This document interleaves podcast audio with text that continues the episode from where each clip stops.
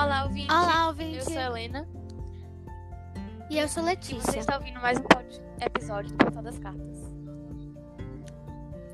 Hoje você vai conhecer e saber sobre uma carta de amor escrita por Fyodor Dostoiévski, um famoso escritor ri- russo, feita para sua amada Ana. E para começar, vamos apresentar um pouco de Fyodoriana. Fyodor nasceu em 1821 na Rússia e por vários anos ele teve seus pais com ele.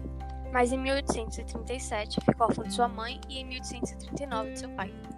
Ele foi um escritor muito famoso e uma de suas obras foram Crime e Castigo, Memória do Subsolo, Os Irmãos Karamazov, entre outros.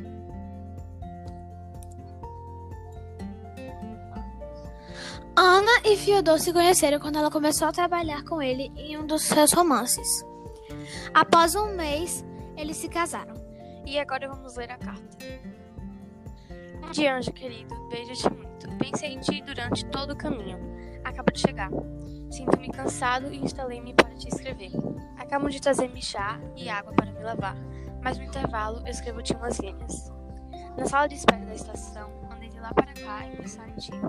Dizia comigo, mas por que deixei a minha música? Recordava tudo, até o mais ínfimo escaminho da tua alma e do teu coração.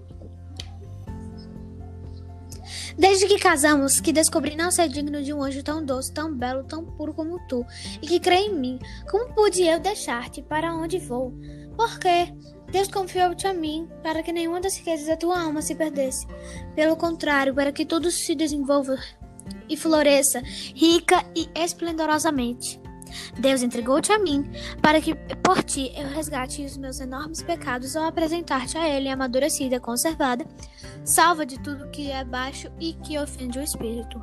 E eu? Eu o que faço? É perturbar-te com coisas tão estúpidas como a minha viagem a este lugar. Que carta linda. Fim.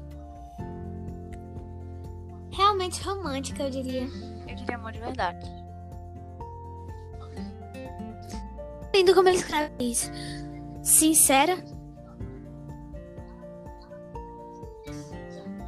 Neste momento, eles são quase recém-casados, pois a carta foi enviada em 1867, no ano do casamento.